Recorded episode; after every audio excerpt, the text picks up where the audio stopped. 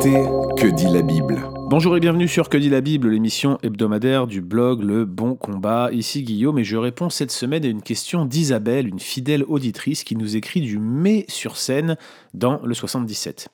Voici sa question. En Marc 11, 12, 25, nous voyons Jésus maudire un figuier qui était dit stérile. Et cela soulève deux questions. Première question, ce n'était pas la saison de porter du fruit pour le figuier et Jésus l'a quand même maudit. Est-ce que c'était simplement pour faire une démonstration de foi à ses disciples? Si oui, était-ce juste de maudire ce figuier? Deuxième question d'Isabelle. Jésus dit que par la foi, donc là on parle du verset 22 à 25, Jésus dit que par la foi, en croyant sans hésiter, Dieu nous accordera tout ce que nous lui avons demandé en priant. Ça c'est le verset 25. Quel que soit ce que nous demandons, dit-elle, Étant donné qu'il ne fait aucune exception, dans ce cas, pourquoi jeter la pierre à tous les prédicateurs qui aujourd'hui se servent de ces versets pour enseigner aux gens de commander au ciel ce qu'ils souhaitent obtenir de Dieu et de la vie? C'est une très bonne question, ce sont deux très bonnes questions.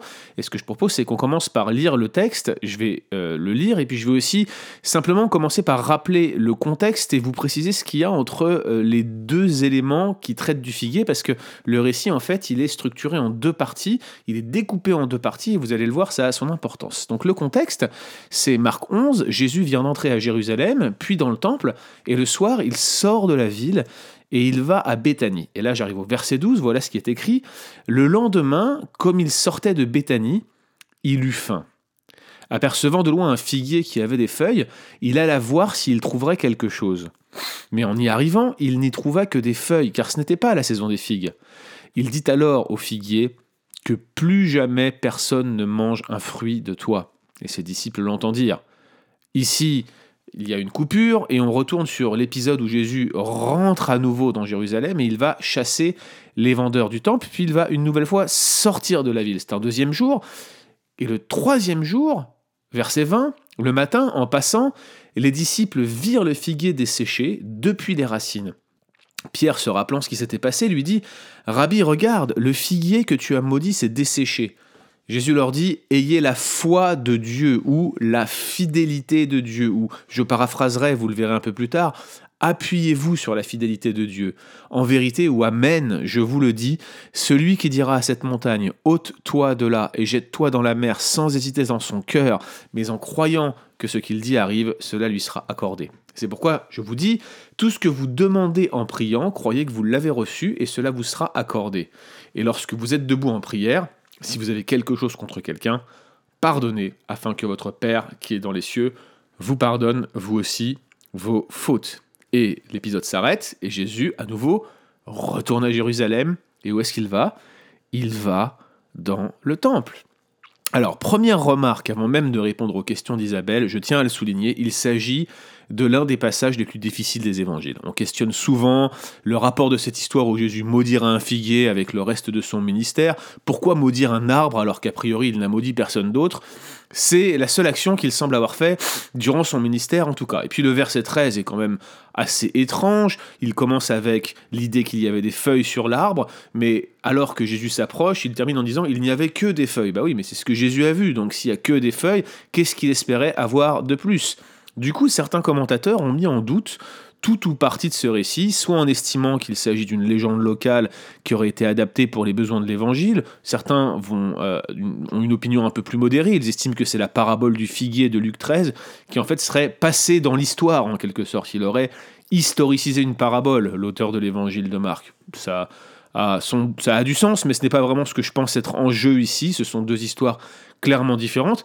D'autres estiment que ce serait en fait une histoire réelle, mais sur laquelle de nombreux ajouts scribaux euh, se seraient juste greffés dans l'histoire et ça aurait rendu en fait l'histoire initiale complètement impossible à comprendre pour les lecteurs modernes que nous sommes. Mais le problème de toutes ces reconstructions, c'est que du point de vue des manuscrits, et pourtant ce texte contient des variantes significatives, mais du point de vue des manuscrits, rien ne semble accréditer ces thèses. Donc c'est bien l'un d'un passage les plus difficiles de, des évangiles, notamment des évangiles synoptiques, mais on ne peut pas régler le problème sur des considérations textuelles. En tout cas, on n'a aucun élément concret qui nous permet de le faire. Alors, regardons donc les données brutes du texte et voyons ce qu'on peut faire avec. Eh bien, tout d'abord, il s'agit d'un acte, il faut le noter, purement destructeur, où Jésus condamne littéralement un figuier sans que cela ne produise quelques conséquences utiles, comme c'est le cas dans tous les autres miracles en fait, parce que selon moi, c'est le seul miracle de ce type, à ma connaissance, dans les synoptiques où Jésus vient détruire littéralement une chose. Concrètement, donc, l'histoire se déroule sur trois jours, on l'a noté, durant lesquels Jésus euh, entre en début de journée dans Jérusalem et il en sort le soir. C'est ce qui se passe durant ces trois jours. Et là, on est le deuxième jour, alors qu'il rentre, probablement déjà rentré dans Jérusalem, il voit à distance un figuier alors qu'il a faim.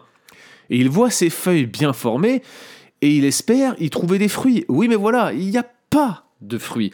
Donc, qu'est-ce qu'il fait? Il maudit. C'est pas dit explicitement que Jésus le maudit, mais c'est en tout cas l'interprétation que Pierre en fait. Il maudit ce figuier. Et puis le soir, il retourne donc dans le village de Béthanie où il dormait.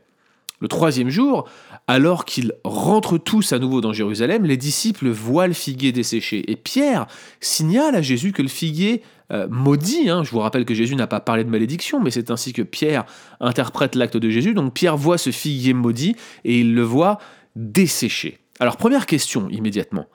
Pourquoi le figuier avait-il des feuilles mais pas de fruits? Alors les commentateurs bibliques, qui, comme c'est bien connu, sont tous des experts en horticulture, commencent à, disserter sur la possibilité euh, que cet arbre ait finalement eu du fruit mais pas les bons fruits, et en réalité c'est possible. Voilà le raisonnement. C'est la plupart des, commentateurs notent que l'incident se déroule pendant la semaine de Pâques, donc au mois de mars, et les feuilles de figuier apparaissent toujours un peu avant les figues. En tout cas, c'est ce que dit la littérature spécialisée au moment de la Pâque. Alors moi, moi je vous dis ça en fait, mais je connais rien en horticulture je ne fais que m'appuyer sur des commentateurs qui semblent plutôt unanimes. Donc les feuilles apparaissaient apparemment au moment de la Pâque, mais les fruits, les figues elles-mêmes, ne sortaient qu'autour de mai-juin. D'où le commentaire éditorial de Marc, plein de bon sens en fait, ce n'était pas la saison des figues. Mais du coup, ça amène directement une deuxième question. Pourquoi donc Jésus s'attendait-il à trouver des figues sur cet arbre si ce n'en était pas la saison? Sauf à penser que Jésus était aussi peu expert que moi en horticulture, je vois pas vraiment pourquoi il aurait été chercher une telle explication. Mais ça ne cadre pas avec le récit et surtout ça ne cadre pas avec la personne de Jésus qui, je le rappelle, est Dieu lui-même. Alors il y a eu euh, plusieurs explications qui ont été avancées, et la plus probable est probablement que en même temps que ces feuilles, de petites figues vertes se formaient parfois. Elles n'étaient pas des figues mûres pour la récolte, mais faute de mieux, elles étaient mangeables. Et d'ailleurs, RT France, un commentateur euh, bien connu de Mathieu et de Marc, jure avoir essayé et dit que c'est comestible, mais vraiment faute de mieux.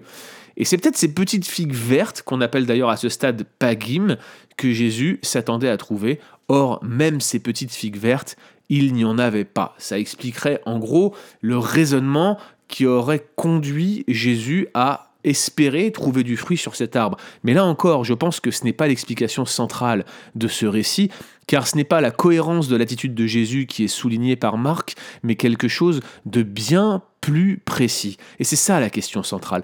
Pourquoi Jésus a-t-il maudit ce figuier? Eh bien, notez que dans Marc 11, des versets 11 à 25, les récits de Jésus dans le temple sont systématiquement alternés avec les différentes séquences de l'événement de Jésus et du figuier. Et indéniablement, Jérusalem, le temple et le figuier sont tous mis en parallèle. D'ailleurs, il y a une structure littéraire qu'on appelle une structure en ABA-BA. Si vous regardez bien, toutes les séquences A sont des séquences où Jésus visite le temple et toutes les séquences B sont des séquences où il y a une relation entre Jésus et le figuier. Par exemple, regardez séquence A, Jésus visite le temple, chapitre 11, verset 11. Séquence B, il y a la malédiction du figuier. Euh, chapitre 11, verset 12 à 14.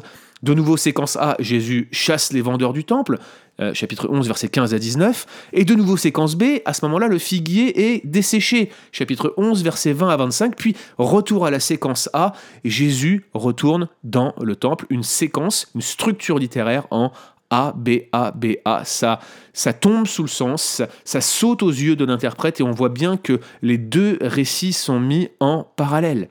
Et en réalité, l'action de Jésus peut être qualifiée de symbolisme prophétique, ou peut-être on dit en anglais parfois prophetic act speech. Il n'y a pas d'équivalent en français, mais c'est un procédé qui est courant dans l'Ancien Testament. Par exemple, quand Ézéchiel est, commandé de se coucher d'un côté puis de l'autre pendant un grand nombre de jours. Euh, je pourrais aussi vous citer Jérémie 13, où Jérémie doit s'acheter une ceinture de lin, puis la cacher dans le creux d'un rocher près du fleuve Euphrate. Je vous laisserai relire ces passages. Bref, l'attitude, l'action d'un prophète a une portée symbolique. J'appelle ça du symbolisme prophétique. Or, les prophètes se servent fréquemment de l'image du figuier pour signifier le statut d'Israël devant Dieu. Par exemple, dans Osée 2, euh, verset 12, ou dans Ésaïe 34, 4, notamment dans Ésaïe, la destruction violente d'un figuier est synonyme de jugement. Et à mon sens, Jésus en fait même une parabole, certainement basée sur Ésaïe 34, en Luc 13.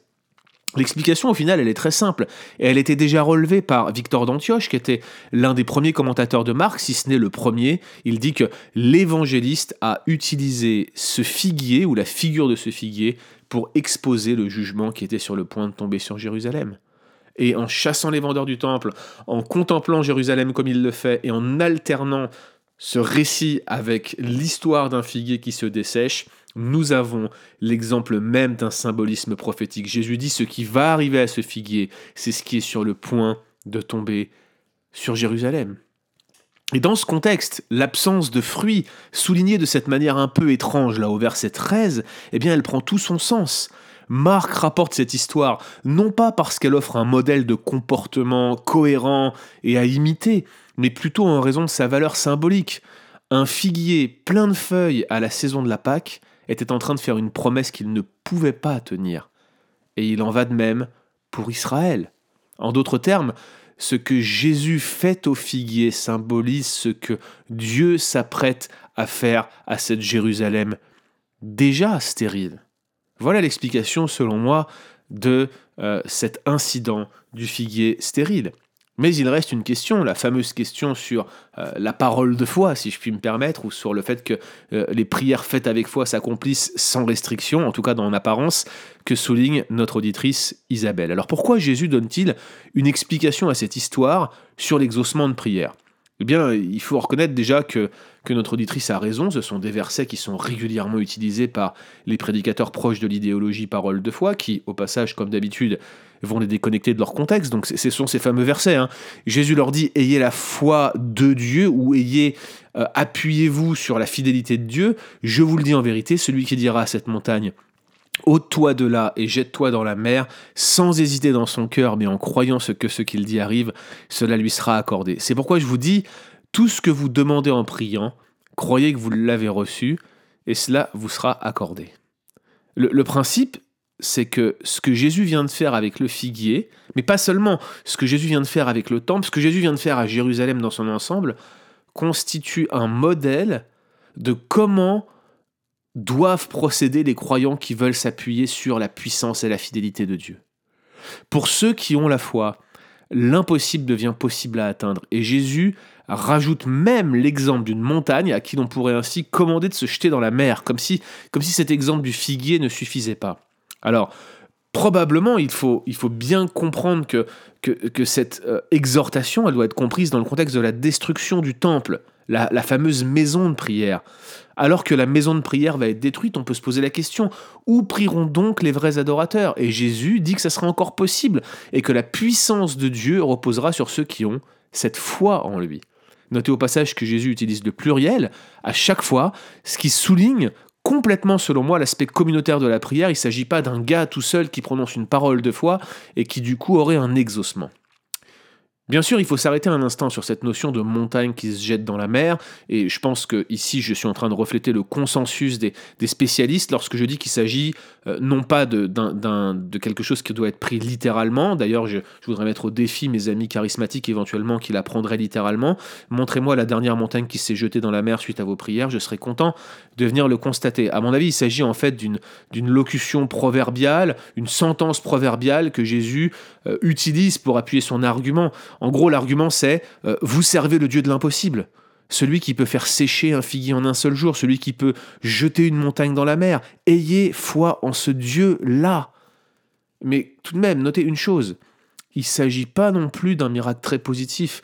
D'ailleurs, il me semble même appartenir à la catégorie du jugement. Ça, ça rappelle certains, oracles, je crois, dans, Zacharie 14, où il est question d'aplanir dans un contexte de jugement toute une vallée qui se trouve autour de Jérusalem. Mais, je pense aussi à, à ces fameuses montagnes tombées sur nous dans l'Apocalypse que les hommes réclament, qui, qui voudraient être enterrés sur ces montagnes tellement l'ardeur du jugement de Dieu est fort c'est une image de jugement. Ce n'est absolument pas un miracle positif. Il vient appuyer même le fait que le miracle de la sécheresse du figuier est l'un des seuls où Jésus prononce une malédiction. C'est un jugement, voyez Et le verset 24, qui est celui qui préoccupe le plus notre auditrice, pose la grande question. Comment comprendre que tout, sans restriction apparemment, ce que nous demandons en priant et que nous croyons avoir reçu devrait arriver, alors que, premièrement, dans les faits, ce n'est pas le cas, et deuxièmement, ce genre de verset vient appuyer la thèse des prédicateurs qui, on va le dire entre nous, racontent absolument n'importe quoi en vous disant que nos paroles créent, que nos paroles font des miracles. Bref, ces gens-là auraient-ils raison? Je ne le crois pas plus aujourd'hui que je fais ce podcast que je l'ai cru dans le passé. Déjà, notez le contexte particuliers dans lesquels ces paroles sont prononcées, et même si on a l'impression que c'est une affirmation générale, on ne peut pas les déconnecter du contexte de jugement, et notamment de jugement eschatologique dans lesquels euh, elles sont prononcées. Je ne crois pas qu'il faille généraliser l'affirmation du verset 24 au-delà de ce contexte. Personne ne parle ici de jambes rallongées, Personne ne parle ici de guérison en série, on parle de jugement, on parle de destruction, on parle d'une atmosphère générale de cataclysme et probablement ultimement de fin du monde. Je pense que ça se réfère au jugement euh, d'Israël et de Jérusalem en particulier en 70, j'ai aucun problème avec ça, mais je ne vois pas autrement euh, ce jugement de 70 que comme un prototype de jugement eschatologique qui arrivera dans la fin des temps. Deuxième remarque, ce ne sont pas nos paroles de foi qui font s'accomplir les choses demandées, ce n'est pas nos paroles de foi qui vont faire sécher le figuier, ce ne sont pas nos paroles de foi qui vont faire qu'une montagne va se jeter dans la mer. C'est la souveraineté absolue de Dieu qui fait ça. Ce n'est pas le manque de foi qui génère une prière non répondue, c'est encore la souveraineté de Dieu. Dieu répond aux prières en disant oui, non ou attends, mais, mais pas autrement que cela. Toute autre lecture de ce texte est superficielle. Elle ne prend pas en compte les passages clairs de Marc où Jésus parle même d'exaucements de prières qui sont faites avec un manque de foi. Notamment par exemple en, Marc 9, 24, où vous avez euh, ce, père qui crie Je crois, et il rajoute Viens au secours de mon incrédulité. Où est la prière? Où est la parole de foi ici? C'est Jésus qui secourt même l'incrédulité de cet homme. En réalité, je ne crois pas que, que le verset 22 mettent en avant la foi individuelle de Dieu, mais plutôt la fidélité de Dieu. Alors c'est une question de syntaxe, de génitif si vous voulez tout savoir en grec. Cela ne change pas vraiment ce que, ce que Jésus dit ici, si ce n'est que cela exclut l'interprétation de type parole de foi. Moi je paraphraserai comme ça. Appuyez-vous sur la fidélité de Dieu. Je l'ai fait tout à l'heure, mais c'est ça le contexte. L'idée, c'est que Dieu est fidèle il accomplira son plan et la prière de foi est celle qui cherche en tout point à s'harmoniser avec sa volonté et son plan. La foi personnelle, ou plutôt communautaire dont il est question ici, est une foi harmonisée avec la volonté de Dieu, une foi qui demande ce que Dieu veut et qui fera selon sa souveraineté, une foi qui fait de l'Éternel ses délices pour qu'il lui donne ce que son cœur désire. Psaume 37. Il aura ce que son cœur désire, et ce que son cœur désire, ce n'est rien d'autre que l'accomplissement du règne et du plan de Dieu. Retrouvez d'autres épisodes sur www.leboncombat.fr.